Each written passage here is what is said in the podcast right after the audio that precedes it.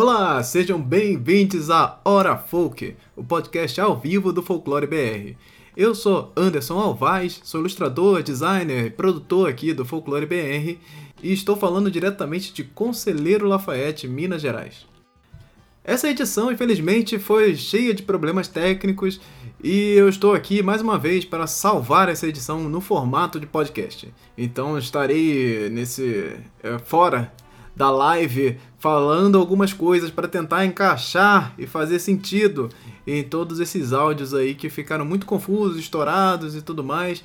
Mas vocês vão entender com o passar do tempo e espero que apreciem esse podcast também. Nessa edição tivemos a participação tradicional de Andrioli Costa, Mikael Kitts e Lorena Herrero. Mas também tivemos a participação especial do Otoniel Oliveira, criador das Icamiabas, do estúdio Iluminuras, animador, quadrinista, que também vai estar aí conversando com a gente nesse bate-papo sobre notícias do Brasil e do mundo relacionadas a folclore, cultura, mitologias e tudo mais.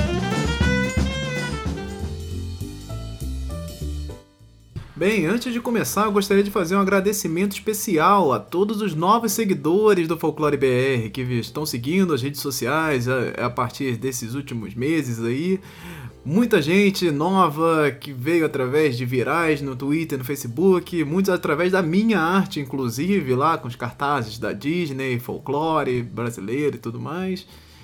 Muito obrigado. Eu não sei nem mais como agradecer vocês mesmo, assim, demais, demais. Muito obrigado por todo o carinho que vocês dão com o meu trabalho. E espero que gostem dos nossos conteúdos que vão muito além dessa questão de falar só de mitos e lendas. E espero que apreciem o Folclore BR em toda a sua grandiosidade aí dos projetos em todas as redes sociais. Muito obrigado e vamos lá para a pauta agora. Bem, então vamos começar tirando o elefante da, do meio da sala, né? Entrando nesse assunto que é Monteiro Lobato. Monteiro Lobato voltou aos trends, aos assuntos mais comentados no final do mês de maio, por conta de um comentário na entrevista com o Bial. Só que o Bial estava entrevistando a Xuxa. Ué, Aí você pensa, né? O que, que aconteceu afinal de contas? Mas o Bial ele comentou sobre o Lobato no final de uma fala. A entrevista como um todo ela é bastante conturbada, mas eu vou passar para vocês agora o trecho onde ele comenta sobre o Lobato logo em seguida de ter relativizado o racismo num show de relativização de racismo que foi essa entrevista desastrosa, no mínimo. Então, ouçam agora esse trecho e entendam que, qual vai ser o assunto que nós vamos comentar a partir daí. Agora você falou de. Vamos voltando aqui à nossa retrospectiva da, da televisão brasileira. É, você falou de uma coisa que no século passado era, era, quase considerada como normal, que era bater em criança, né? E, e outras coisas havia que eram consideradas como normais, corriqueiras e que hoje são muito mal vistas. Por exemplo, numa campanha de fim de ano da Globo, invente, tente, faça um 92 diferente. Você fez uma graça de musical ao lado do gigante Orson Welles falou que era o maior ator do mundo, grande Otelo. Mas você estava pintada de boneca de piche. E a tal da ideia do, do blackface, que hoje Bom, antes da gente falar disso, vamos assistir, porque na verdade é muito bonito o número, mas hoje seria chocante. Vamos ver. Bem o danado com meus calos quentes, quase focado no meu colarinho, vem empurrando quase toda a gente. É, é. Tá vendo, vizinho? É, é. Vem, vizinho. Tá vendo, vizinho? Nego, tu veio quase num arranco cheio de dedo dentro dessas luvas. Tem um ditado diz nego de branco. É que tem? É sinal de chuva. É, é. É sinal de chuva. É, é. É sinal de chuva. Primeiro, o Otelo era um monstro da história da cultura brasileira. Eu imagino que você devia estar muito emocionado Nossa, de estar ao lado dele. É. Muito. E, e, como é que ele reagia à história de você de boneca de piche, blackface? Ele não devia achar nada demais, né? Nada, ele adorou. Ele falou: Nossa, que linda que você ficou, que linda. Ele estava assim, foi tudo tão bonito. É realmente. É... Se você parar para você pensar e ver todos os programas meus antigamente, politicamente incorreto, quase todos eles. 80% das coisas que eu fazia no show da Xuxa era politicamente incorreto, da maneira que eu falava com as crianças, é, as coisas que eu, que eu fazia, é, as merchantes. O jeito que você né? O jeito que eu me vestia, as músicas que tocavam, era uma coisa assim que teria sido uh, crucific... eu teria sido crucificada se eu tivesse feito isso hoje em dia. Eu, eu, eu acho também que as pessoas não podem olhar uma época com os olhos de outra. Pode olhar a década de 80, 90 com a ótica de, da década de 2020. Aí, sabe, olhar para Monteiro Lobato e dizer, ah, Monteiro Lobato foi isso, foi aquilo. Não, Monteiro Lobato foi genial, mas ele expressava o pensamento de uma época, ele estava vivendo dentro daquela época.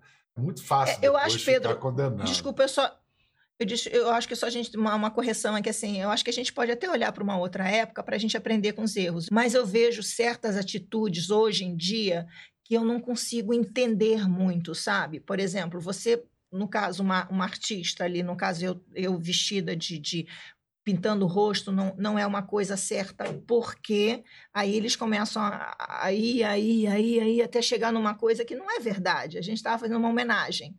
Às vezes eu, eu entendo as pessoas falando, eu entendo que se você faça, você faz isso, você está abrindo a porta para outras coisas erradas acontecerem. Beleza, mas você não pode dizer que aquilo é errado, sabe? O que eu quero dizer? Eu acho que existe um exagero quando a pessoa começa com uma coisa e, e, já. Inf... Mas se você fizer isso, a pessoa pode ver isso, vai fazer isso, isso, isso. Não, mas a gente não fez isso.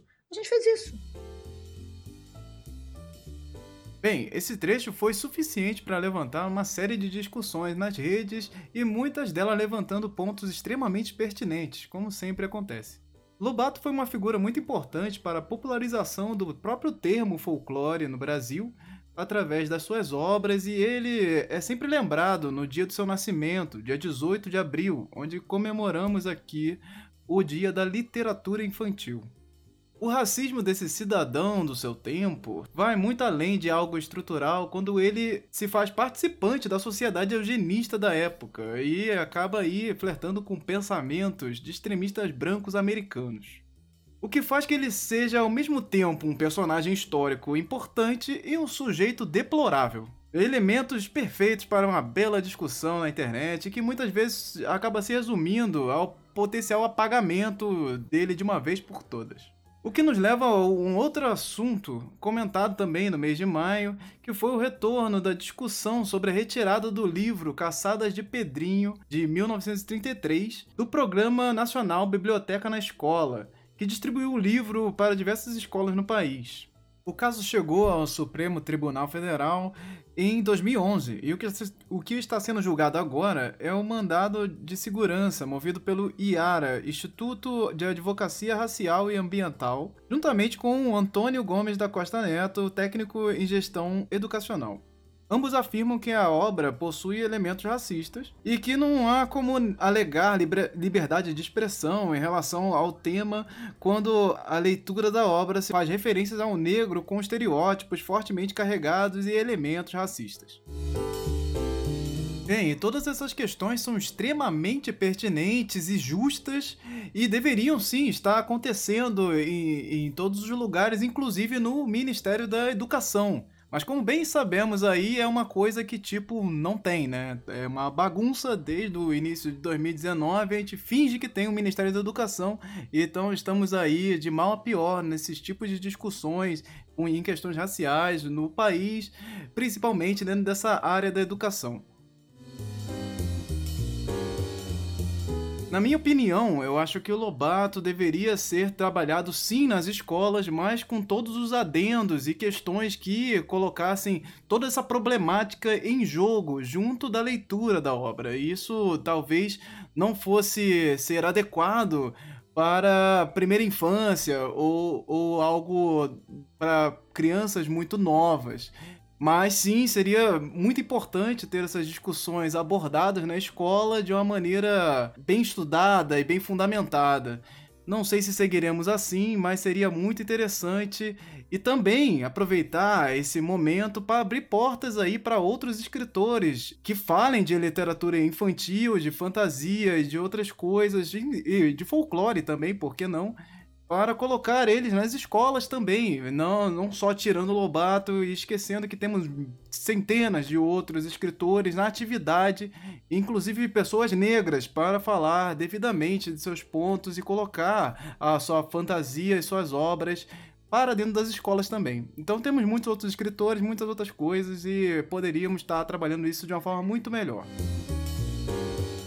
Isso é muito, é muito bom que a gente traga essa discussão, porque é inevitável que a gente não veja o impacto cultural de uma arte, de uma obra de arte, dentro daquele momento em que ela é consumida. Então, a, que é o que a gente fala na filosofia do Zeitgeist, né? o espírito do seu tempo.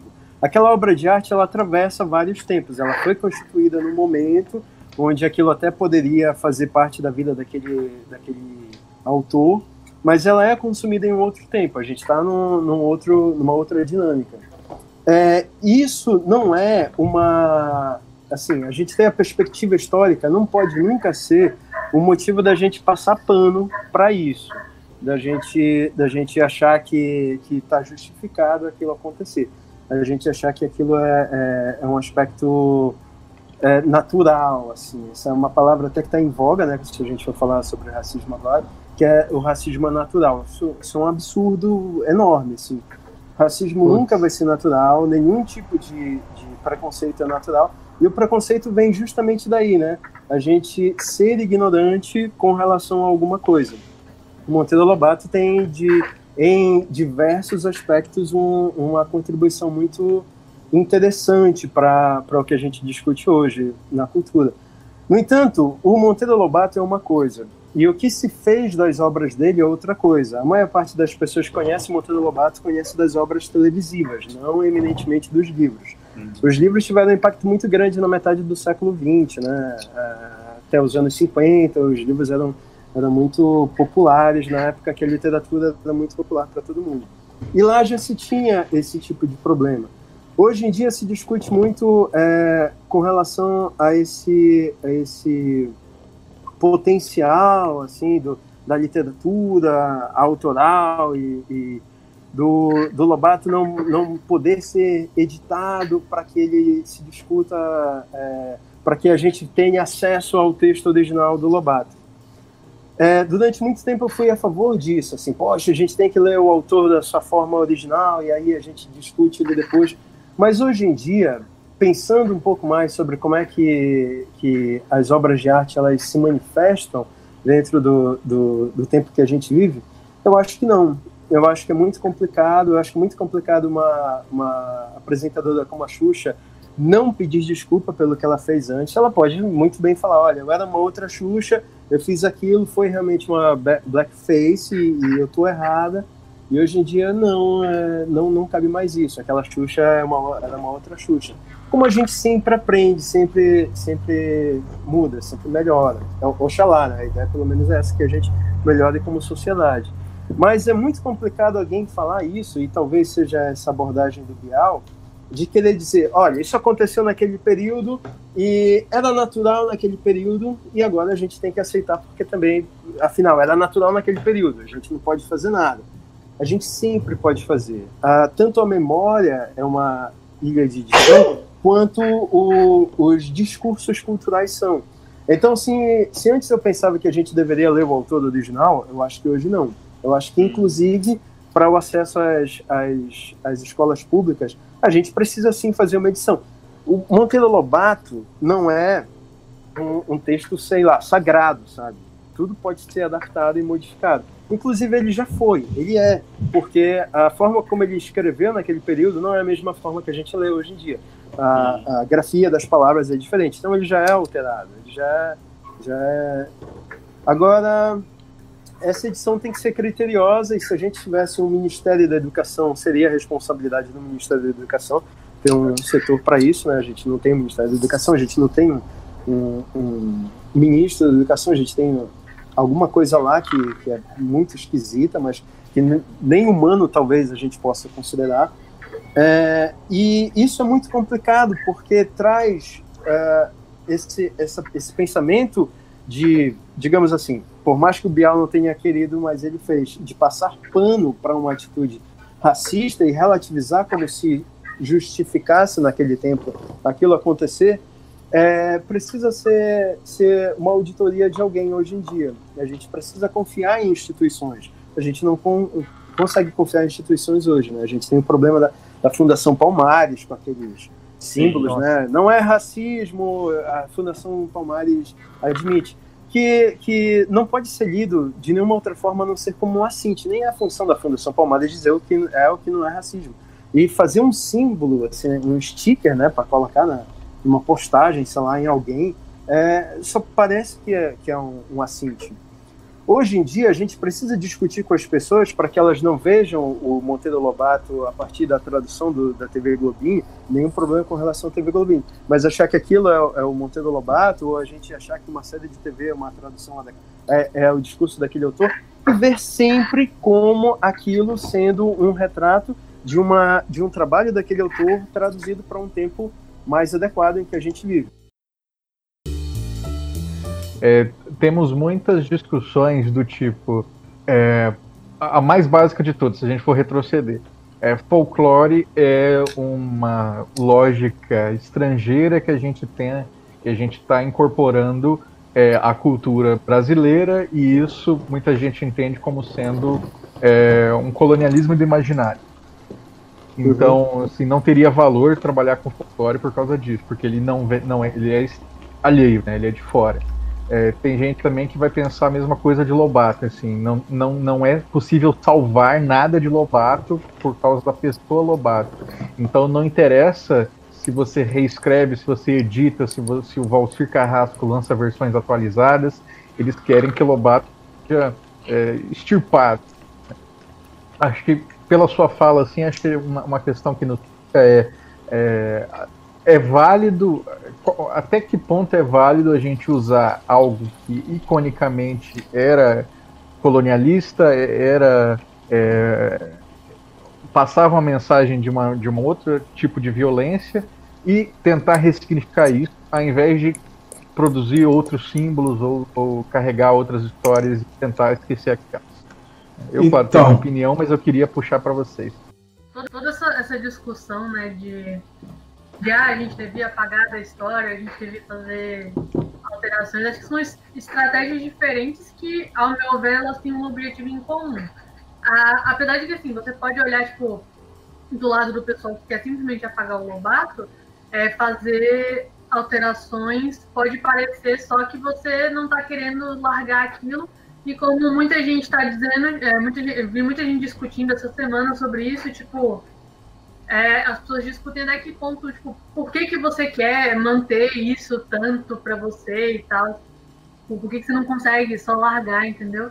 E eu acho que isso tem que ser encarado não só como uma coisa individual, porque assim, o sítio do Pica-Pau Amarelo tem um apelo de nostalgia que seja pra gente, então isso acaba é, sendo um dos dificultadores para você simplesmente esquecer.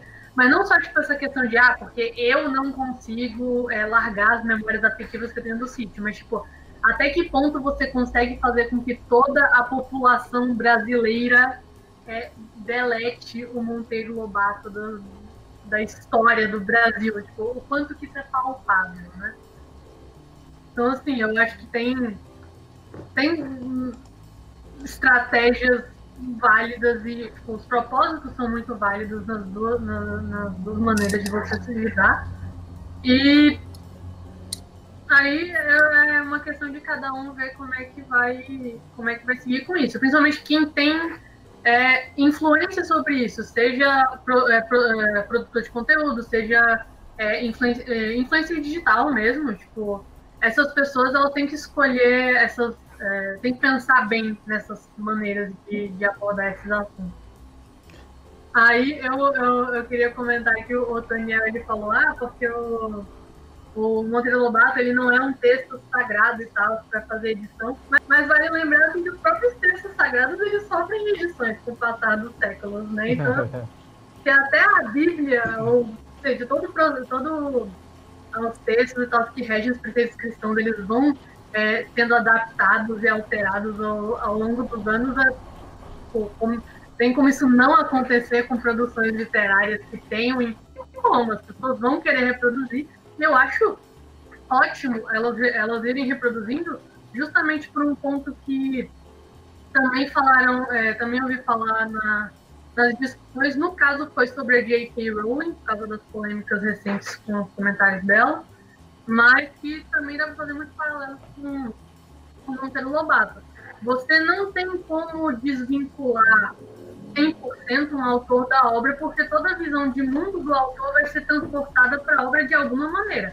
Não interessa quão fantasioso o universo seja, você vai conseguir ver elementos dos ideais da pessoa naquela obra. E a partir do momento que você, como um outro autor, pega e faz uma alteração, você está fazendo a mesma coisa. Você está pegando o seu, o seu modo de, enxergar o mundo e está fazendo as edições que você acha cabíveis para você fazer aquilo. É uma coisa que a gente viu, assim, eu vi pelo menos muito no, no desenho novo da Xirra. Que tem muito dessa discussão também, que foi um reboot de um desenho lá dos anos 80 que tem vários tipos de problemáticas também que o pessoal é, apontava e que foi revisto, que foi é, repensado e foi reapresentado agora, e que o, a recepção dele, as mensagens que são passadas são ótimas aqui, tipo, tem uma recepção muito bacana do público que assistiu. Uhum. Então, assim, eu fico, eu fico nesse, nesse lado de, de querer fazer as alterações, porque eu não acho que a gente tem como apagar isso, tipo, simplesmente apagar. E, assim, tá, tá, tá domínio público agora, acho que a gente, tá, é. a gente aproveitar esses esses símbolos que já estão aqui presentes, já fizeram parte para tipo, reaproveitar é, isso como uma base para você reapresentar ideias novas, eu acho uma estratégia muito boa. Eu, eu ia falar disso, Lorena, só pegando esse gancho, porque é, é impossível, né? É, assim, uma das estratégias atuais é, já que é, não só atacar Lobato, né, mas atacar os seus leitores. Eu vejo isso no Twitter, assim, que é Gente, tudo bem ler Monteiro Lobato se você é racista, se você é, acha legal chamar negro de macaco, lê Lobato mesmo, né? Então essa estratégia agora é tentar constranger o leitor para sufocar a obra. Só que isso nunca vai acontecer, porque se Lobato está em domínio público, é, é uma obra conhecida, que você não precisa pagar direito para autor, então, assim, as editoras elas vão deitar e rolar em cima dessa obra durante, sabe, muito tempo ainda. Então é muito, é muito mais palpável fazer outra coisa. Se prepare aí que a gente tem muita coisa para falar, tem uns jogos muito interessantes saindo aí ultimamente. Então eu quero falar aqui especificamente, até cheguei a entrar em contato com eles do A Song for, of Freedom. A Song of Freedom é, é o nome em inglês, mas é a, o mundo dos jogos ele funciona em inglês ou em japonês, é, porque você tem uma outra estrutura funcionando no Japão também. Então, para você divulgar um jogo internacionalmente, mesmo que ele seja brasileiro, ele sai com esse um nome em inglês a princípio. Então, a Song of Freedom é, é um jogo que mistura personagens do folclore e, e é, um mundo fantástico de RPG. Então você tem as ilustrações da Juliane Prenhaca, que participou do Folcolab. Se você não sabe o que é o Folcolab, a gente vai deixar o link também na descrição. E é um, foi um trabalho magnífico da, de uma galera que se juntou, os ilustradores, para fazer personagens do folclore. E ela acabou se destacando bastante por lá. Ela tem um trabalho divino, assim, tecnicamente, você não tem o que falar do trabalho da Juliane. Ela é muito boa mesmo com cores e tudo mais, então as artes do jogo estão ficando sensacionais. E aí eu quero dar aqui a sinopse do jogo para vocês, que que é o seguinte, a história, ele conta a história de quatro crianças e seus aliados lutando contra um regime autoritário em uma terra de contos de fada. Então esse é o, é o resumo, os quatro personagens principais são Pietro, Negrinho do Pastoreio, Luana e Ana Ri. E aí eles seguem nessa, nessa estrutura, num RPG é, em duas dimensões, nessa estética É bem interessante. E também tem o jogo o Sertão Profundo. Ele não chegou a me mandar, eu pedi para ele me mandar uma sinopse, uns negócios bonitinhos. Não, não deu tempo, ele não me mandou até o fechamento aqui desse podcast. É, o jogo Sertão Profundo que ele vai narrar aí dentro dos sonhos e da alma do fantástico brasileiro, que tem umas carrancas também bem legais lá na página dele no Instagram. Tão profundo? É o Sim. antigo Lampião Verde. Ah, olha aí, cara, nem, nem me lembrava disso. de nome porque eles queriam é, abrir mão da estética de paródias. Aham. Uhum. Então, é, o Lampião Verde, caraca, isso aí é. Tem tempo também. Fez, ele respondeu no seu podcast? O... Respondeu, a gente fez uma entrevista em, no ano passado, né? Que eu perguntei, chamava no, no programa é, Jogos Não Publicados, onde entrevistei os desenvolvedores de jogos de folclore que não conseguiram finalizar, né? O Lampião Verde foi um desses. Eles juntaram uma graninha lá de financiamento coletivo mas o jogo nunca saiu. E aí o cara falou, não, vai sair, é que a gente tá é, refazendo a programação inteira do zero. E aí, então, acho que agora começou a, a caminhar, né? Então, quanto ao a Song of Freedom, eu queria só deixar um, um, uma ideia aqui, quem sabe, para a galera também que está participando aí, o jogo está em desenvolvimento, né? Então eles estão aí trabalhando as artes, divulgação agora para bombar mesmo. Então a ideia do, do, de você ter os quatro personagens ali e um deles ser claramente uma lenda brasileira chama a atenção por ser o negrinho do pastoreio. Ele é um personagem jogável ali entre os quatro personagens principais. Só que eu, eu, uma coisa que eu acho que é interessante se pensar nessa estética de, de jogos brasileiros também.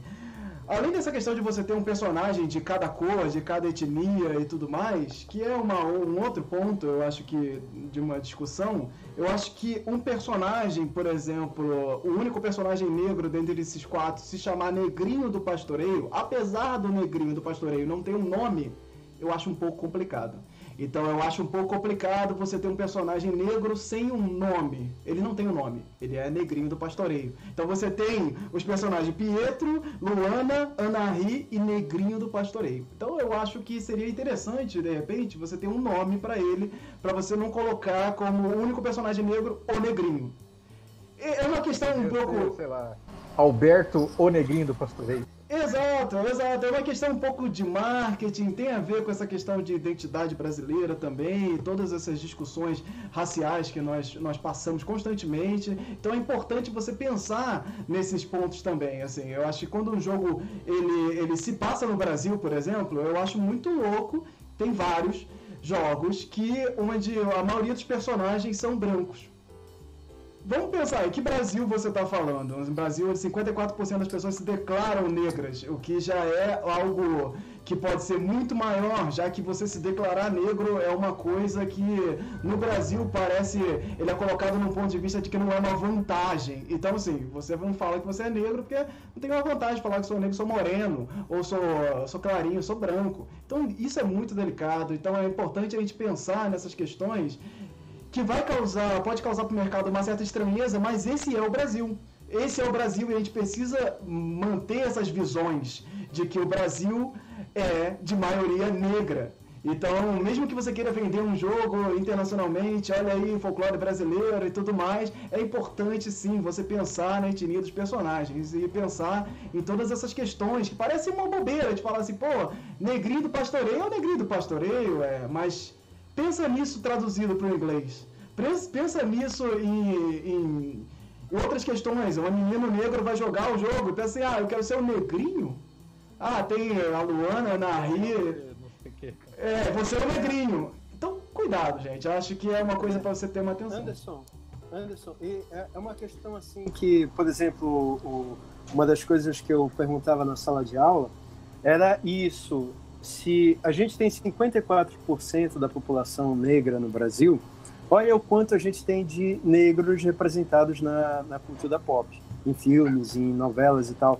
Aí eu perguntava para eles, e quantos por cento vocês acham que tem de, de negros nos Estados Unidos, na população estadunidense? Uhum. É lógico que eles sempre falavam mais do que os 14% que, que é o, o declarado, sabe? Então, se tem uma visão muito mais é, plural dos Estados Unidos por causa da representação Sim. na cultura pop do que a gente tem da gente.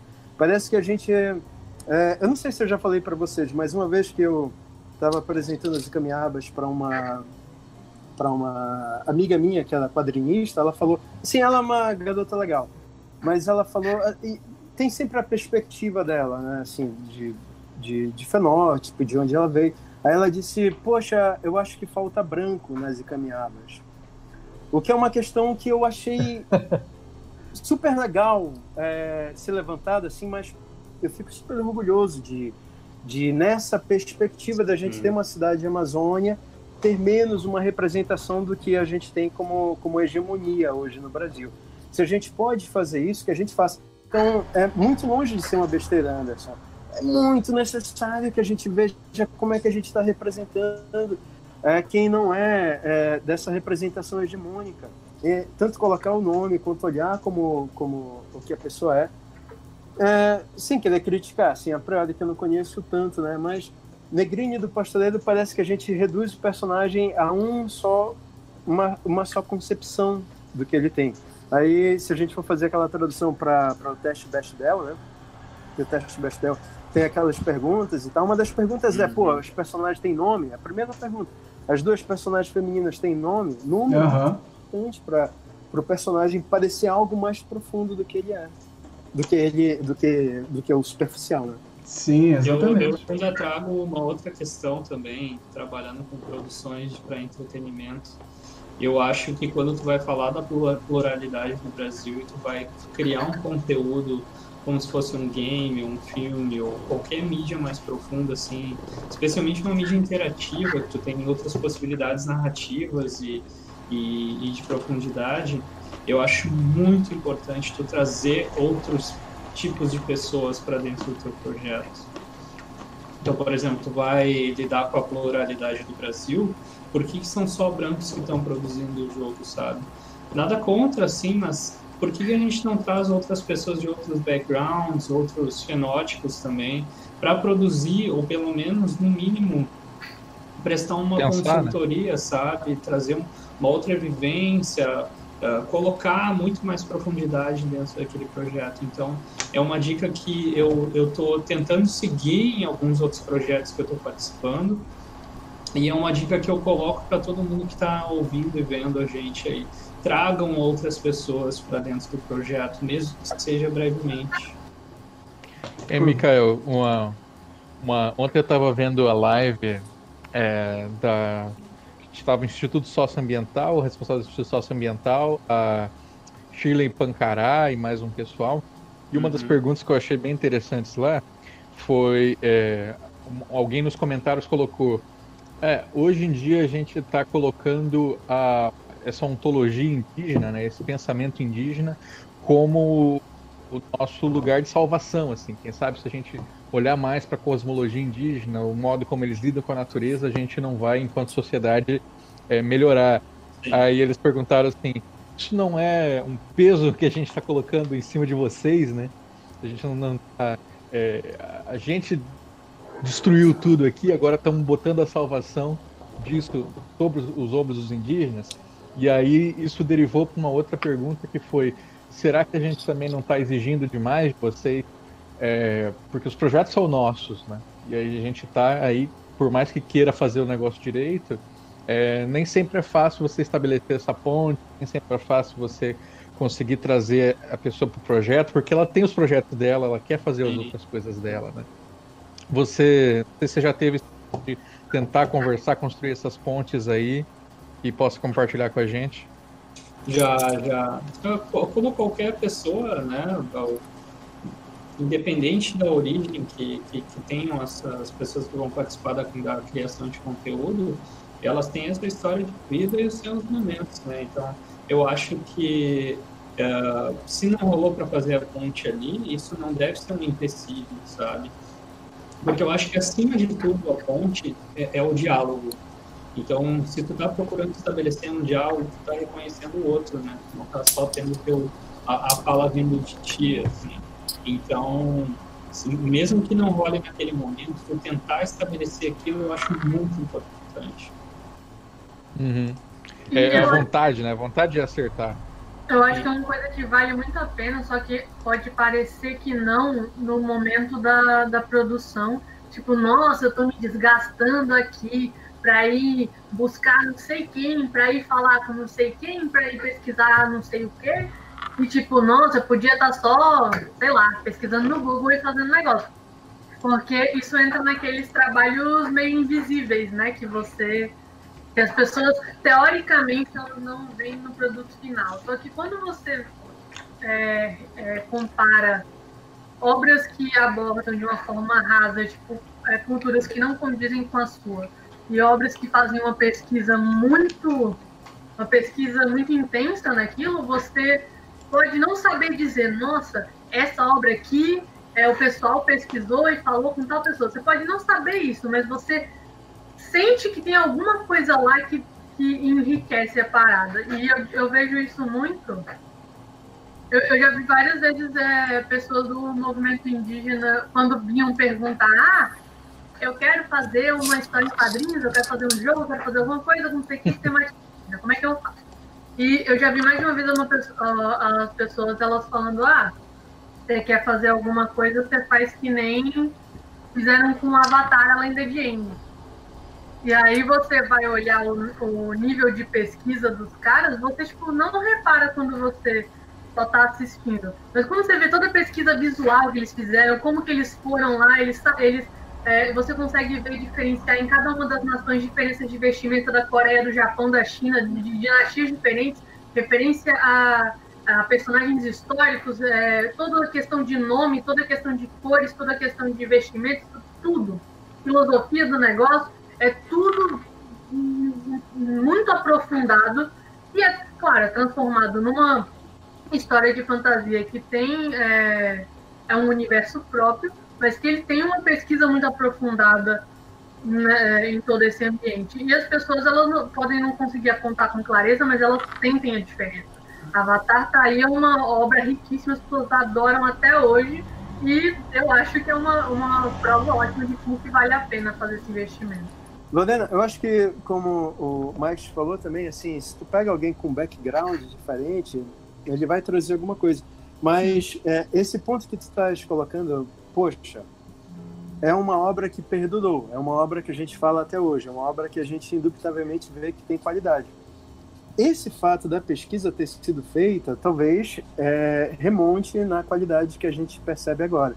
No entanto, é muito difícil que a qualidade de roteiro, a qualidade de, de animação, a delicadeza na direção, no arco dos personagens, também tivesse sido um ponto tão importante quanto foi, se um ponto como a pesquisa não tivesse acontecido.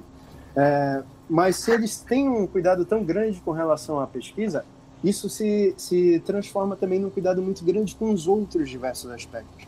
Design, na direção de voz e tal. Uma coisa que, que, poxa, quando a gente trabalha com isso, a gente vê assim, quanto é, é recompensador. É uma coisa que eu falava no estúdio, Lorena, é que a obra de arte nunca é ingênua. O autor ele pode ser ingênuo. O autor pode assim, pô, vou falar uma besteira aqui sobre o feminismo, vou falar uma coisa aqui, uma, uma besteira sobre sobre a, a questão dos negros. Aí eu, eu, posso fazer uma besteira porque eu sou um autor, eu sou uma pessoa e eu posso não ter estudado direito mas a obra nunca vai ser.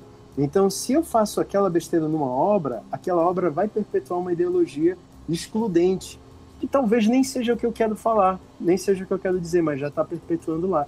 A pesquisa é essencial para a gente sair da ignorância, né? para gente, a gente conseguir fazer algo que seja salutar para o mundo, quando o mundo é, consumir aquela obra. Já que você fez aí é, né, você está tá tentando levar para vários mercados a, a miabas, é, esse uhum. fato de você não ter uma hegemonia branca entre os seus personagens, não, nem nos protagonistas e nem mesmo no elenco de apoio, né? É, isso foi um empecilho, já comentaram disso para você assim, falou, poxa, acho que não vai dar para pegar. Aconteceu? Já aconteceu, já aconteceu. Por exemplo, eu falei com o diretor da, da da Zodiac, ele disse: Olha, eu não sei se o mundo está preparado para a Bunch of Girls, sabe? Um novo grupo só de garotas. Por que você não coloca um Ikamiabo aí? Coloca um menino aí e tal. Gente. Eita, nós. De não entender que as Ikamiabas são todas mulheres, né? E tal. E, e pô, a Zodiac tinha lançado as três espiãs demais, sabe? Então, eu achei que era alguém que já estivesse mais dentro disso. No entanto, é, eu, eu apresentei no Rio dos Céus Camiabas para uns executivos da Disney. Inclusive um diretor de conteúdo da Disney, é, que é o Jeremy Turner.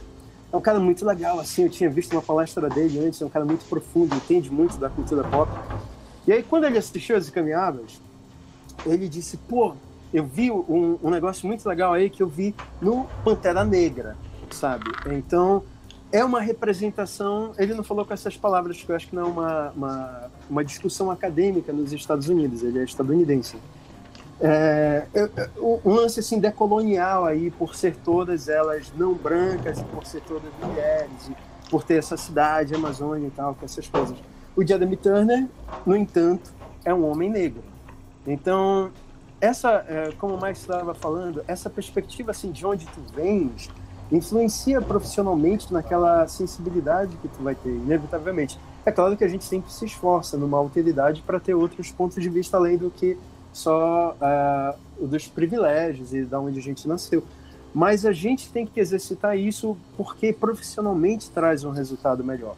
O, o Jeremy Turner tinha falado assim na palestra dele, André, um pouco antes, que, é, poxa, todo dia eu recebo um pitch de um Scooby-Doo. Então são pessoas dentro de um veículo a, vivendo aventuras com um animal. Então sempre é um Scooby-Doo, sempre é um Scooby-Doo. E eu, é, é, parece que esse imaginário da criação aqui nos Estados Unidos meio que que está saturado.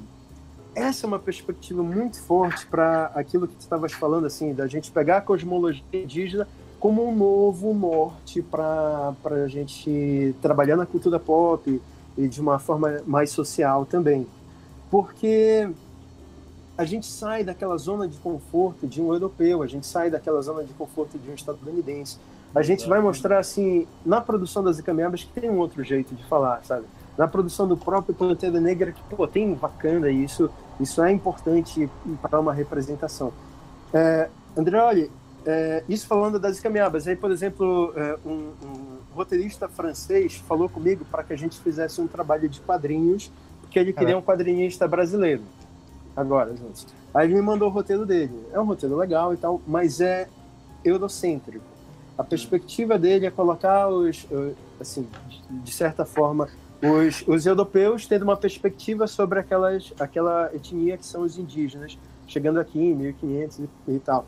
Eu, eu achei interessante, mas eu disse, é impossível que eu faça isso por tudo que eu já fiz antes, por, por tudo que eu estou estudando, não dá para fazer uma obra dessa sem que eu tenha um protagonismo, pelo menos igual, de um indígena. Então a gente pode discutir o roteiro e tal, mas é impossível que eu aceite um trabalho desse assim, sabe? Vamos colocar indígenas como protagonistas, vamos colocar um outro ponto de vista que não seja só o europeu e tal, porque senão não dá para trabalhar. Aí ele disse, pô, legal essa tua ideia e tal, que eu nunca... E aí eu, eu, eu reconheço, assim, o lugar de fala é, é um ponto de vista é, que começa, a, como o Mike estava falando, né, começa a tu pensar sobre esse assunto. É, então, cada como europeu, difícil ele pensar numa alteridade dessa. Ele precisa ter muita sensibilidade e algum background de vida que faça com que isso aconteça. Por exemplo, no caso dele, ele também tem uma esposa que é brasileira. Isso fez com que ele chegasse a mim. Aí, que, é, que é um cara que falou com ele sobre isso. Mas é muito difícil você estar tá num lugar de privilégio, você não ter chance de sair daquilo e poder falar algo diferente. É... Então, André, olha, é, é muito difícil a gente chegar num mercado internacional desse jeito. Mas é, é, a alternativa para isso é o quê? A gente adaptar o nosso produto para ficar, assim, sabe, mais brancos, mais privilégios, mais... Um, Power Ranger do folclore. É. é. De que talvez comercialmente é importante, sabe? talvez faça mais sucesso como Pantera Negra, faça mais sucesso assim, Aves de Rapina também, que é um filme feito só por mulheres, Sim. e é um bom filme, uhum. sabe? É importante a gente ter isso, comercialmente também. Eu acho importante lembrar sempre do Pantera Negra e de todas as coisas que o filme dos heróis estão fazendo, mas é importante também lembrar que acontecer precisou de 10 anos de Marvel. E aí, é, 10 anos de Marvel Studio. Estúdio bilionário, trilionário para o Pantera Negra acontecer. O Pantera Negra já existe desde os anos 70, então assim, você é, para que ele pudesse acontecer, você precisava ter um aporte financeiro para segurar a bomba caso isso desse muito errado. Então, assim, talvez, se a gente for esperar do mercado fazer alguma coisa, talvez o mercado vai esperar com que surja outra Marvel Studios com um monte de filme de branco, para que assim você possa ter um, um filme de negro, inclusive no Brasil. Se no Brasil tivéssemos uma Marvel Studios, a Marvel Studios precisaria sim de talvez 10, 20 anos para poder botar um filme é, que representasse realmente o povo brasileiro. Da forma que, que botando os diretores, escritores, e todo mundo envolvido é, pensando na perspectiva de identidade. Então, quando você fala só do mercado, o mercado ele não está preocupado com sua, o seu tom de pele, não está preocupado quem você é no meio da sociedade, não está preocupado se você é brasileiro, se você é indígena, tanto faz para o mercado. O mercado está preocupado com o dinheiro. E o dinheiro diz que se você fizer um filme com branco, você ganha mais do que fizer um filme com negro. E isso tanto nos Estados Unidos. Então, assim, é, se nos Estados Unidos, que tem Hollywood, é, trilionária lá, fazendo trilhões por, por, por ano, eles têm essa, esse cuidado porque o Brasil, você imagina como é que isso funciona no Brasil, com todas essas questões. É só você olhar a novela da Globo e ter todo isso resolvido, né? Que você entende que eles não botam uma novela com um elenco de 100% negro, que não seria nenhum problema dentro do Brasil, é só você olhar ao seu redor. Mas existe uma questão aí, né? É isso que eu falo de, de trazer os backgrounds diferentes, sabe? Esse nosso papo aqui é exatamente o que a gente está fazendo, cada um trazendo seus pontos de vista de uma vivência completamente diversa para a gente debater e trazer isso para um debate muito rico. Né?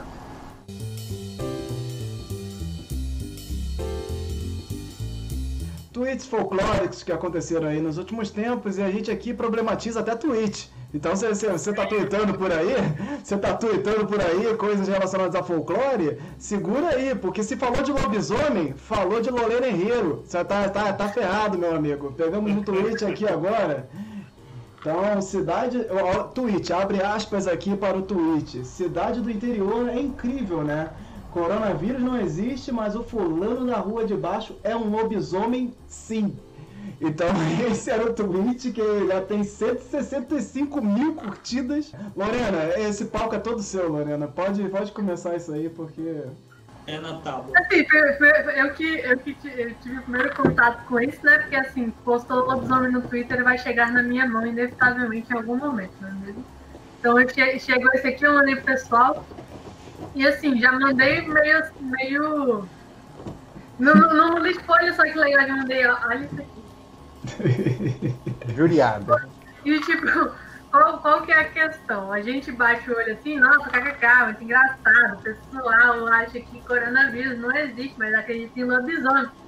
Se você para um minuto para pensar sobre isso, assim, é, é, vai que o objetivo desse tweet não era esse, mas a impressão que me passa imediatamente é gente do interior é burra, acredita em lobisomem, mas não acredita no coronavírus, que é uma coisa óbvia. É, então, assim, uhum.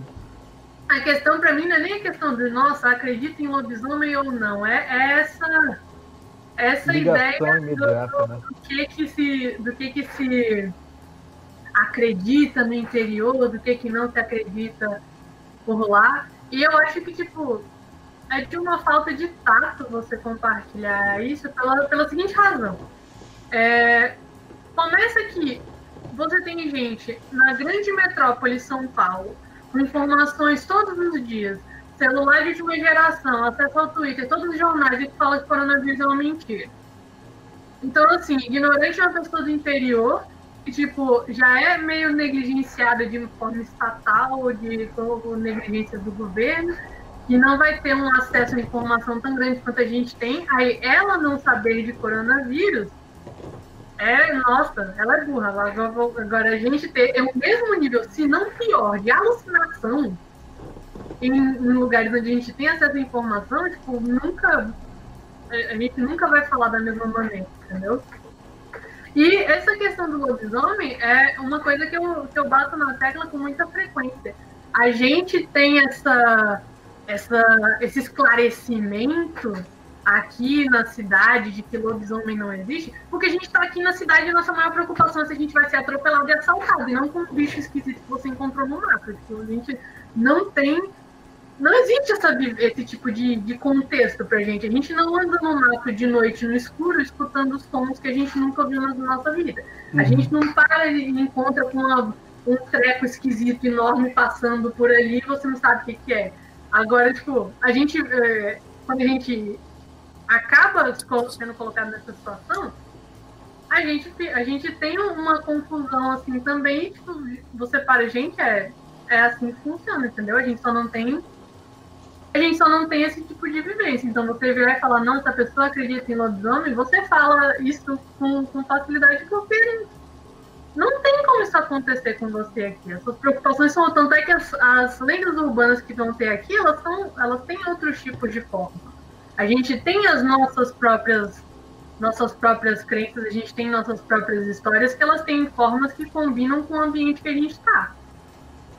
Então você virar para alguém e falar que a pessoa é burro que acredita em tal coisa, só porque ela está no interior, é, é, falta de tato por você não estar tá entendendo essa diferença de contexto e por tipo, não entender que as pessoas não têm o, o, o acesso as informações que a gente tem aqui. Tipo, a gente está escutando sobre o coronavírus o tempo inteiro, a gente está vendo o lock, é, não está acontecendo lockdown, né? Mas a gente viu o fechamento de comércio acontecendo, a gente viu as pessoas, os hospitais lotando, a gente viu as pessoas ficando doentes. Quando você está numa cidade que o negócio ainda nem chegou, como é que você vai tipo, sentir Exato. aquilo, sabe? Ó, isso aqui é a chácara da minha avó e o tio que botou. Ó, em nosso isolamento, não estamos recebendo visita Ainda tem o cachorrão ali para pegar o otário que, que passar a porteira. O que, que, é isso aqui, gente? Isso aqui é, é o interior. É, quem quer assistir o filme é aquela minha família lá que tá falando de Saci, que tá sendo perseguido por Saci, fazendo pacto por Saci. E tem medo de coronavírus sim. Agora vai cobrar isso daquele seu tio lá que fica fazendo reuniãozinha, porque não aguenta ficar sozinho, precisa fazer um churrasco no fim de semana. Cobra isso dele. Não vem falar do povo do mar. É, cara, e o que, eu, o que eu acho que é importantíssimo de se lembrar nesse momento aqui também é que o Brasil é uma grande cidade do interior. A gente tem uma noção muito estranha de, de que o, o, o Sudeste é o Brasil, por conta da TV de toda a mídia e tudo mais. E tem uma questão que parece que todo mundo vive na cidade grande. E assim, eu, eu, pensando em Minas Gerais, estou aqui no interior de Minas, é, é, um estado gigantesco, onde você tem Belo Horizonte como uma cidade muito grande, é, é, é a maior cidade é, em, em, questão de habitantes e tudo mais, e você tem essa massa gigantesca em torno, que é chamada de interior. Por quê? Assim, por que você coloca isso como algo mais é, menos significativo, porque o Brasil inteiro, se você pegar as grandes cidades, você separa uh, é, nem um terço do Brasil. Se você pensar em questão de região, nós estamos aglutinados nas grandes cidades. O Brasil é uma grande cidade do interior. A cidade do interior, na verdade, é, é, pra, é o povo. A gente fala do povo, o povo brasileiro, não, não o povo de São Paulo, do, do, da capital de São Paulo é o povo que está no interior, que é para fora das grandes cidades. Ou, ou, seja, você tem que repensar essa questão de, de, de, de, cidade do interior. Ah, é no interiorzinho, né, que acontece isso e aquilo. Calma lá, o que, que é o interiorzinho? É todo o resto do Brasil, é isso? É, a gente tem que pensar nisso. Cara, isso é muito atual que você está falando. Ontem, a, a, abertura da fala da, da live foi feita pela Eliane Brum, ela estava falando sobre essa noção de periferia que a gente tem, né? De, do que, que é a periferia do Brasil. Só Sim. que o que está acontecendo lá na Amazônia está é, tá influenciando Noruega a deixar de comercializar com o Brasil, Dinamarca, sabe? Países grandes estão olhando para nós é, a partir de coisas que acontecem lá e estão mudando suas decisões comerciais, inclusive, né? É, então, é, aquela não é a periferia. aquela é o centro das coisas que estão acontecendo. Todo mundo de olho hoje. Tem, tem um Isso é pequeno muito parênteses. importante. Tem um pequeno parênteses que eu quero fazer, que eu descobri, eu aprendi na realidade, ou reaprendi, não sei, ah, quando eu tive mais essa vivência aqui no norte, que foi, eu comecei a estudar mais sobre a Amazônia, o Amazonas e tal. E aí, para minha surpresa e vergonha, na realidade, eu admito, a Amazônia faz parte de 50% do território brasileiro é a Amazônia. Então, como é que tu vai dizer que a Amazônia é periferia só porque tem Uhum. menos gente lá? Da- qual, qual é o critério que tu dá para isso, sabe? Não é porque tem menos gente que deixa de ser menos importante. Então, no momento que 50% do país continental, que nem o Brasil, é composto pela Amazônia, eu acho que instantaneamente já deixa de ser periferia, né? Que a gente está falando. Exato, exato. Então, cara, assim. A divisão ele afeta a gente em uma série de aspectos diferentes, né? Tipo, na forma como que a gente vai, é, vai pensar o Brasil, a forma como que a gente vai pensar questões políticas, questões sociais, questão de investimento, questão toda a questão, por exemplo, do da- dos incêndios da Amazônia, dos desmatamentos que estão aumentando cada vez mais e não pensem que pararam agora porque a gente está em pandemia.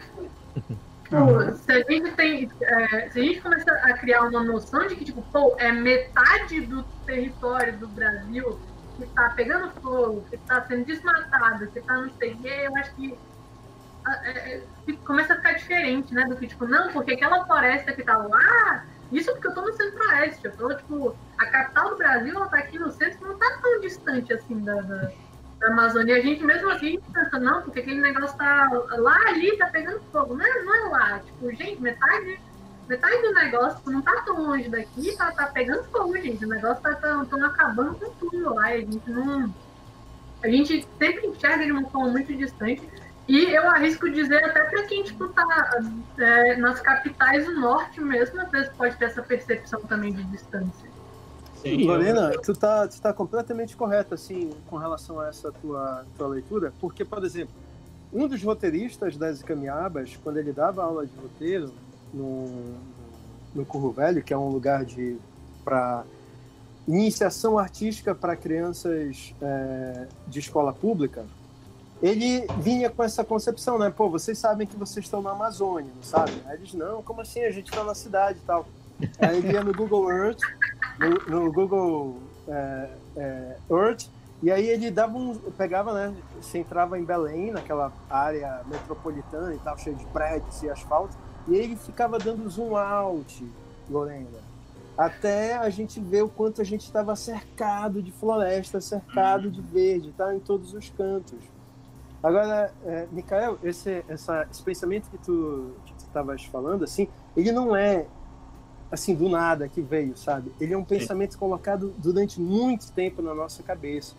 Por exemplo, tem propagandas da, da época da ditadura que falava Amazônia, uma região. A gente acha até no Google, é, é muito triste e curioso.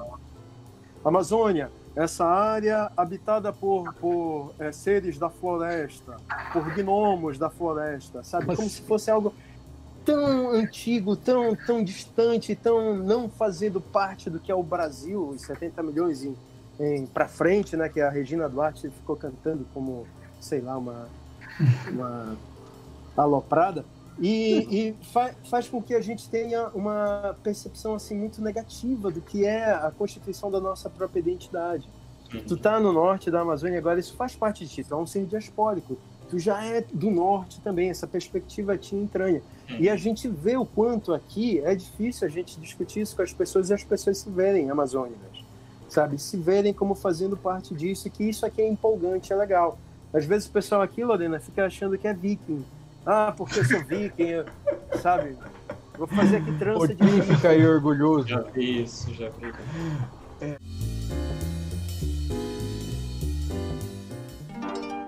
Hoje é domingo, pede cachimbo, cachimba de ouro, bate no touro, touro é valente, bate na gente, a gente é fraco, cai no buraco, o buraco é fundo, acabou-se o mundo. Essa aí foi a Maria do grupo Contação da Rua recitando essa famosa parlenda. O grupo fez uma parlendoteca numa playlist com diversas dessas rimas que você pode encontrar no Spotify e no YouTube. Busque Parlendoteca do Contação da Rua, que é muito legal. E aí, como é que você se recorda dessa parlenda?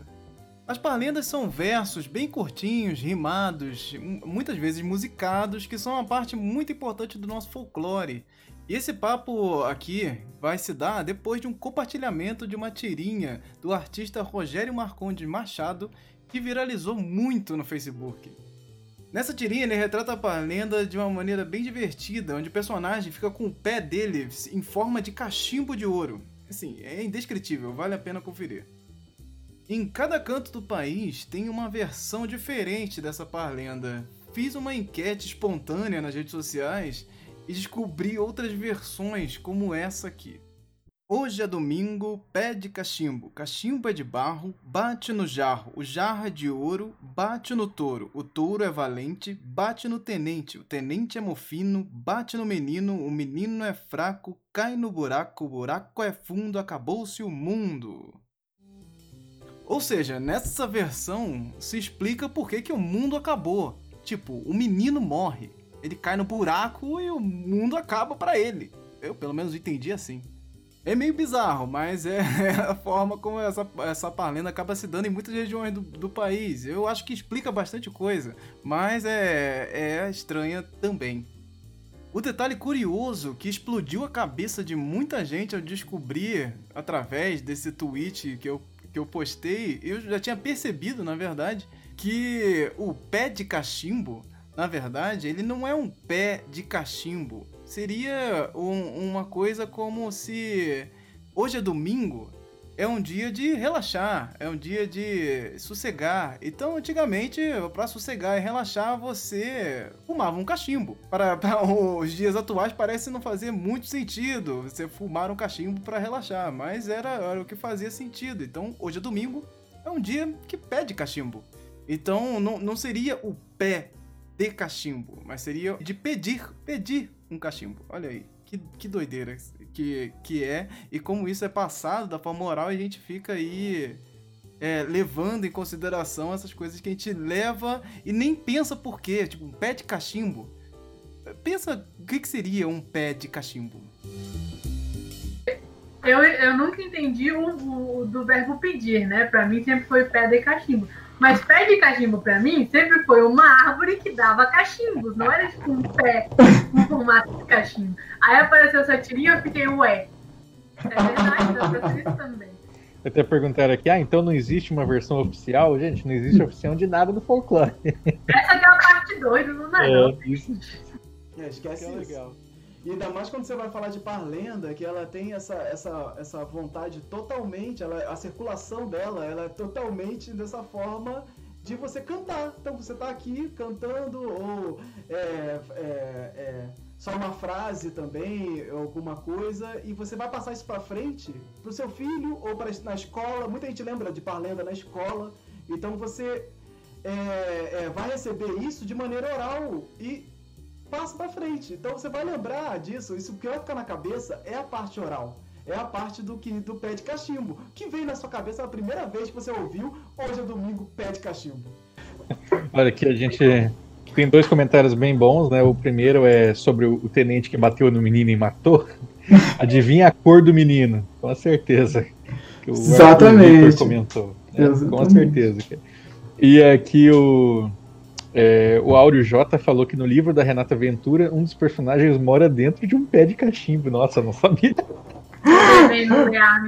É, no Felipe Castilho, né, no, no legado folclórico, o, o, o vilão, né, ele tem o cachimbo de ouro, por isso que ele é indestrutível.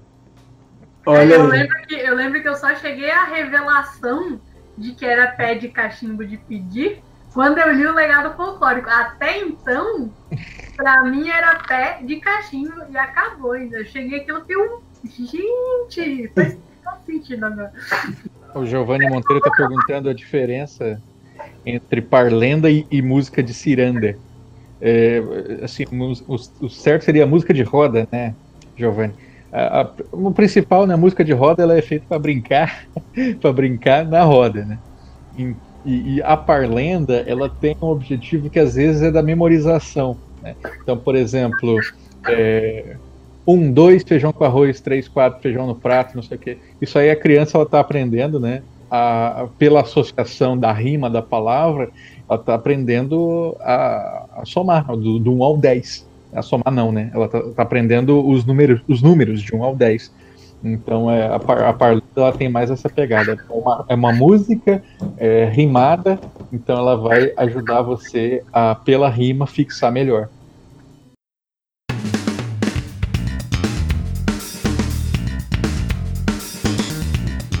Então vamos seguir agora para o nosso bloco de indicações. Finalizamos aqui por hoje, porque foi muito assunto, meu Deus do céu, foi suado, vários problemas de áudio. Vamos seguir aqui para o nosso bloco de indicações. O que, que você tem, tem assistido aí, que você tem consumido, Daniel? É, o que eu tenho consumido é, é como eu estou assim na, na, casa dos meus pais, né, tem muitas coisas antigas, eu estou relendo muita coisa. Eu trouxe alguns livros para ler. É, tem um, um livro de um autor cubano chamado Leonardo Padula, mas aí não, não tem a ver com folclore, né? Ele se passa em Cuba, é um livro, é um livro é, policial do, do, personagem antigo dele, do Conde, que se passa em Cuba. E é legal, assim, eu estou tentando ler e consumir coisas que se passam em, em lugares diferentes, sabe? Para ver como é, que, como é que a gente pode ampliar essa, essa questão. É, tem um, um livro do, do amigo meu, do Vícaro, que ele até acabou de financiar no financiamento coletivo, uhum. é, de Brasília. E aí ele traz essa questão de, de do folclore também, né, como, como algo de terror e tal. E aí eu estou ansioso para ver, assim, eu vi só o início da história dele, aí agora como está financiado, a gente vai ver o resto todo. Livro do Jean Danton também, que ele acabou de fazer no financiamento coletivo, e ele vai, vai lançar, acho que agora no segundo semestre, por causa disso, que vai tratar da cabanagem dessa mitologia ao redor da, da cabanagem, desse movimento social que teve lá atrás, na, na história do Pará, né? E aí vai, vai mexer com, com essas figuras folclóricas. A ilustração que eu fiz para o livro dele foi da Iara, assim, que é feita toda de água. Ah, é? Parece com um corpo de água. É. Acho que essa e, e, assim, eu só li um capítulo que eu estava ilustrando, né? E tem, tem uma, uma. Você lembra o nome desse, desse quadrinho? Livro, sei lá. O, o livro do João, deixa eu só confirmar aqui. Esse do Icaro tu conhece, Juca? Tu, Conheço, é o. É o. Camanhã. Camanhã. Camanhã. Camanhã. Camanhã, isso. E o Jean, deixa eu achar aqui. O, e aí essa construção é muito, é muito legal porque a gente vai, como tu estavas falando, Adriano, não tem uma versão definitiva, né? você tem interpretações. Então, de que forma a gente vai fazer essa interpretação funcionar para esse tempo que a gente está? É, assim como a gente estava falando sobre as grafismos indígenas, é, é difícil a gente representar, por exemplo, na cultura pop um grafismo indígena como ele é de verdade, se a gente Sim. não der referência ao povo, porque é meio que uma propriedade intelectual fechada desse povo. Então, é um, é um discurso que até os, as etnias, ele, os povos não tentam fazer o grafismo do outro, porque é, tem essa infração né, de, de, de direitos autorais. E então a gente precisa fazer uma reinterpretação que faça uma referência muito grande daquilo, mas que a gente ainda mantenha primazia. O único que eu fiz com o grafismo exatamente foi a história de Darli, que é roteirista, uma indígena, é uma é a Fudan, Bettina Terrara. Ela que escreveu a história, ela que fez toda, toda a parte da, da, do discurso, aí a gente pode utilizar os grafismos que tem perto. Mas é demais, eu procuro fazer referência para que a pessoa se aproxime mais. Eu vi esse trabalho lá do, do, do, do alfabeto mitológico, né? E achei interessante assim como uma obra de, de iniciação é, para isso. Bom, pode passar para outras pessoas, deixa eu procurar aqui. Tranquilo. Achei aqui, chama, chama cabanagem mesmo. Cabanagem. e tá, e tá para apoiar ainda, gente. Tem, eu nunca vi uma campanha tão longa assim, tem, faltam 268 dias. É, tem um novo formato agora aí, tem, tem um Ah, formato é? diferente, é. Tô bacana. É o formato quarentena edition. Quarentena Edition. Eu gostei, gostei da ideia. Tem ali a arte do, do Otaniel também, bem bacana, cara. Legal mesmo. Mikael, o que, que você tem aí, Mikael? Que você tava se mexendo muito. É que eu tô, eu tô com uma certa vontade de indicações eh, de livro, porque nesse momento eu tô aqui no estúdio com todos os livros no chão para organizar eles, então eu bem aproveitei aí que o Toniel tava falando, eu não, não, deixa eu dar uma catada aqui. Mas é, são coisas bem, bem rápidas. Eu acho que é muito importante quando a gente fala de, de folclore, cultura do nosso país, a gente falar da fauna e da flora, né? Da gente procurar entender a fauna e a flora. E eu tenho o privilégio de ter tido pais que me, sempre me incentivaram nesse sentido. O meu pai é fiscal ambiental, minha mãe é artista plástica, então sempre tive isso muito presente na, na, na minha vida. Então, uh, eu acho importante para quem tiver interesse ir atrás de livros tipo esses assim, ó, Mamíferos Silvestres. Esse livro é dos anos 80, eu dei até hoje, tá? Então, é, é, fa fala bem, bem sucintamente alguns animais e tal, é só para a gente entender o que, que a gente tem no, no, nosso país. Tem outro também, bem das antigas, que é a Ave Silvestre do Rio Grande do Sul. E por aí vai. Livro que fala de sucuris eu tenho, para a gente entender que anaconda não é um termo que ninguém usa aqui, né? É um termo estrangeiro, então falar anaconda é uma afronta, ao meu ver, sabe? E, e desde uma série de coisas até, de não só lendas e, e mitos, mas também a história de que ah, as sucuris engolem pessoas, toda, todo, todo esse imaginário. Eu gosto muito de aves também, então outra indicação é guias de campo que eu tenho de aves também. Então, ah, para quem precisa buscar alguma referência de aves, vai no Google lá. No Google não vai descobrir, por exemplo, essa ave que está na capa, que é um araçari, que é um parente do tucano, que tem trocentas espécies de variadas cores. Até eu indiquei para o Anderson uma vez.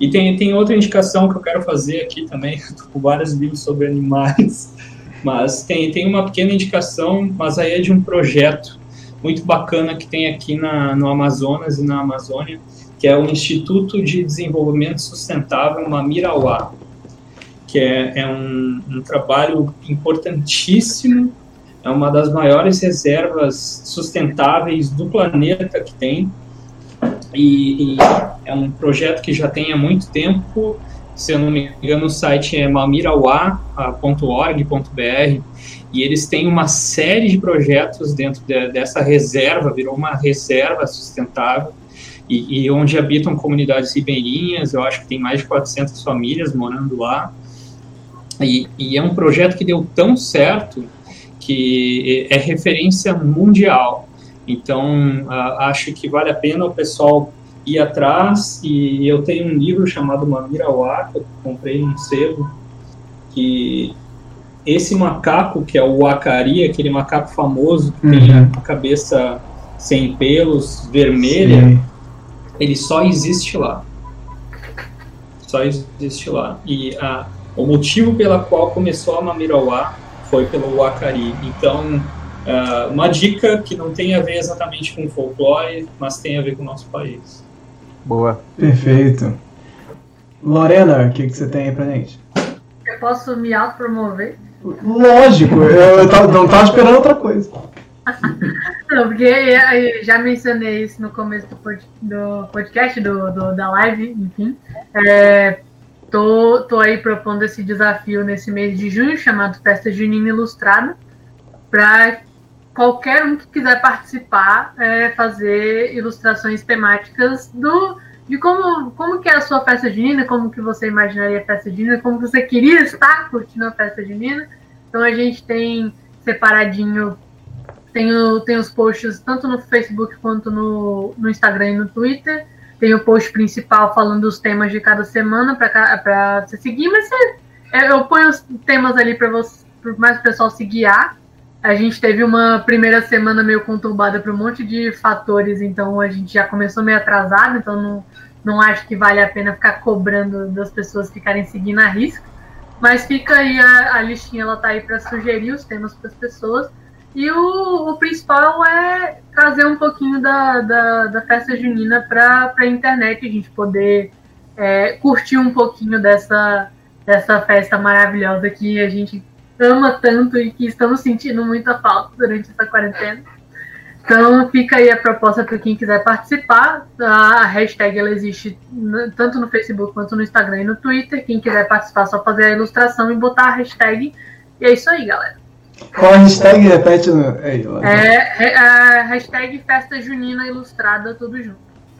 Perfeito, perfeito. Andreoli Costa. Vou recomendar uma coisa que eu estou assistindo demais, graças a também muito da ajuda do Otaniel, que é o Catalentas, que nessa daqui a pouquinho, né? Ia sair essa semana, mas eu, eu tô cansado, não vou editar esse programa.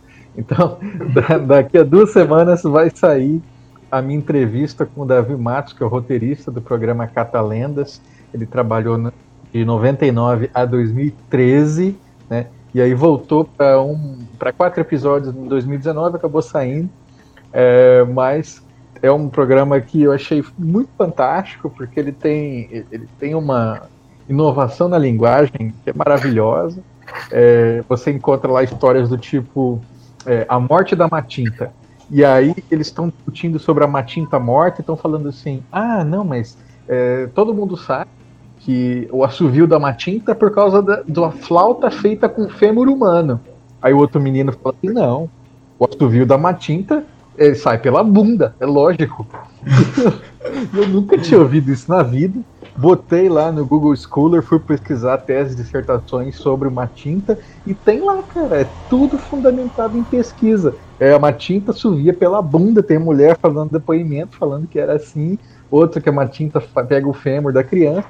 Então, é um programa que respeita demais pesquisa, respeita demais é, o Brasil. Eles tentam retratar é, com materiais é, recicláveis, com tecidos, não sei o que, todos os cenários. Vale muito a pena conhecer. E ficar ligado na entrevista que eu vou lançar daqui a pouco também. Perfeito. Pô, maravilhoso isso, cara. Eu queria indicar aqui o que estão abertas inscrições. Se você tem um TCC que envolvendo folclore, cultura nacional. Então dá uma olhada aqui, vamos deixar o link nas descrições também, que estão abertas as inscrições para a edição 2020 do Prêmio Silvio Romero de Monografia sobre Folclore e Cultura Popular, promovido pelo Instituto Patrimônio Histórico e Artístico Nacional, IFAM. Então, se, por intermédio do Centro Nacional de Folclore e Cultura Popular. É... O IFAM ainda existe, hein, gente? exato, exato. Então aproveite todo que é edital que aparecer sobre folclore, cultura popular, na verdade, sobre qualquer coisa que você possa se encaixar, aproveita porque não sabemos como isso vai acontecer desenrolar daqui para frente. Então, se tem um edital aparecendo aí, surge, vai, vai para lá. Então, se você tem um TCC, você tem até 17, dia 17 de julho para se inscrever nesse edital aqui, que é o prêmio é, Silvio Romero de monografia sobre folclore e cultura popular. Vamos deixar os links, já compartilhei lá no Twitter, se você tiver meio afogado, vai lá também. Então, é isso, minha gente. Terminamos aqui mais um podcast, programa Hora Folk, maravilhoso, de 20 horas. Então, acho que acabou, chegamos ao fim. Gente, quero muito agradecer demais a presença de todos vocês que estiveram aí com todos os problemas técnicos e coisas, vocês que so sobreviveram à nossa live aqui. Quero agradecer muito a presença de todos vocês aqui. Vou deixar aqui um espaço agora para vocês falarem em suas redes sociais e, e darem um até logo aí para a galera. O Toniel, que foi aqui nosso participante especial, espero que volte outras vezes aí. O Toniel, por favor, deixa aí seus, seus recados. Oxalá, oxalá, que assim, é sempre um prazer falar sobre isso. Eu acho que é que é muito importante. Quanto mais a gente discute isso, melhor a gente, a gente forma as nossas ideias, as nossas, é, o nosso entendimento sobre isso. Assim, um trabalho como o do Andreoli, acadêmico, com metodologia, é tão importante para que a gente leve a sério a importância da Constituição que tem isso da nossa identidade, da nossa visão. Catalanas é genial, né? É legal que, que alcance outros lugares. Ah, aquela história que eu tinha falado sobre, sobre quem dava um zoom, né, para mostrar que a gente estava em Belém, é justamente o David Matos, André. Olha aí, ele, ele tem essas sacadas geniais. É, então, assim, é, eu estou no Instagram, né, Opinião Oliveira, estou é, no Facebook e agora estou tentando estar mais no Twitter, mas estou tentando falar menos de política e um pouco mais de arte, um pouco mais de coisas assim. Mas qualquer coisa a gente se fala por lá também. Perfeito, muito obrigado. Espero que volte outras vezes aí. Vou, vou chamar, hein? Não desaparece não, hein, Otanel. Mikael Kitts, muito obrigado pela sua presença. Pô, eu que agradeço sempre, sempre é um prazer. Obrigado, Toniel, também. Obrigado, meus amigos aí, que estão todos sempre presentes nessa luta constante. Né? E, e, assim, para me encontrar é micaelkids.com. Meu nome eu sei que é um pouquinho complexo, mas tem, tem como achar aí, o Anderson vai indicar também. E, e recados eu acho importante. Uh, tomem cuidado na pandemia. E, e assim, cuidado não só para vocês, mas cuidado para os outros, né? Então, fica o meu grande abraço e sigam em frente. Perfeito. Lorena Herro. É, pela participação de todo mundo aqui hoje. Foi, foi muito legal receber o Toniel aqui hoje. Achei muito bacana tudo que ele trouxe aqui pra gente. É, pra quem quiser, eu tô, tô no Instagram, no Twitter, no Facebook. Eu, tô, eu fico lá pelo meu pseudônimo, então é HET. É o mesmo nome que, que tem aqui no chat, vai estar na descrição do, do vídeo também. É, e acho, acho que é isso. Eu estou principalmente no Twitter é, comentando aleatoriedades, mas para questões mais artísticas mesmo, o, no Instagram e no Facebook é mais focado só para o que eu faço de produção visual. Perfeito. Então é isso aí, valeu pela participação, galera. Até mais. Andrioli Costa. Valeu, pessoal. Então me acompanhem lá. Eu sou Andrioli no Twitter, é, Andrioli no Instagram. Mas vocês não deixem de curtir também a página do colecionador de sacis no Facebook, né? Eu sei que o Facebook tá meio morrendo, mas pô, lutei tanto para chegar em 14 mil seguidores lá, para agora ninguém curtir mais nada. Então tem que fazer aquele negócio render. Então acompanhem lá. E toda semana, quase toda semana, né? Porque é, às vezes na quarentena a gente dá uma descansada. Tem o Poranduba, que é o meu podcast sobre folclore brasileiro. Né? Então a gente vai ter aí entrevista, que nem eu falei, com o Davi Matos, do Catalendas. A gente teve na semana passada com o Bruno Salomão, do canal Cansei de Ser Chefe. E na anterior com o Daniel Munduruku. Então, para vocês verem a gente está circulando muito aí no, nesse Brasil, temas diferentes, mas é, sempre com a mesma empolgação. Valeu. Perfeito. E eu sou o Anderson Alvaz. É bem fácil de me encontrar pelas redes sociais através dessa sigla Alvaz. Aí você me encontra no Twitter, no Instagram, no Facebook e no Google também. É só jogar lá que você vai encontrar alguma coisa minha. Então, eu quero agradecer demais a presença de todos vocês aqui. É, lá o podcast do Folclore BR, lá no Spotify. Então, se você acaba perdendo a live aqui, para não deixar isso passar, vá lá, deixa lá no, no Spotify pode seguir, porque o Folclore BR está se expandindo para todo que é lugar aí. E em breve mais novidades também, né? Que é nessa quarentena aí, não é coronavírus que vai parar a gente, não. Isso aqui, isso aqui vai, vai funcionar direto, independente de pandemia. Então vamos continuar aqui. Sigam firmes e fortes em casa, não ouvindo o presidente da República do país, e que é muito importante. Essa aqui é sempre a melhor dica que a gente pode dar. Não sigam as ideias do presidente e sigam em casa se vocês puderem prestem atenção em tudo que vocês estão fazendo, não, não negligenciem, cuidado, cuidado com essas palavras que vocês colocam nas coisas relacionadas à pandemia. Nem todo mundo está vivendo esse, esse momento da mesma forma que você. Então, às vezes, a gente é, acaba falando algumas coisas sobre a galera que está indo para fazer protestos e tudo mais, e você não sabe a realidade que essa pessoa está vivendo. Às vezes, o coronavírus é o menor dos problemas dela e você está é, é, tá aí relativizando e achando que todo mundo está vivendo dentro do seu apartamento. E não está. Então vamos dar atenção nisso, vamos ser um pouco mais empáticos e seguir essa vida aí, gente. Folclore BR continua pelas redes sociais, é só vocês nos encontrarem, qualquer coisa, só chegar ali no inbox que a gente conversa. Então, tchau, tchau, gente. Até a próxima, hein?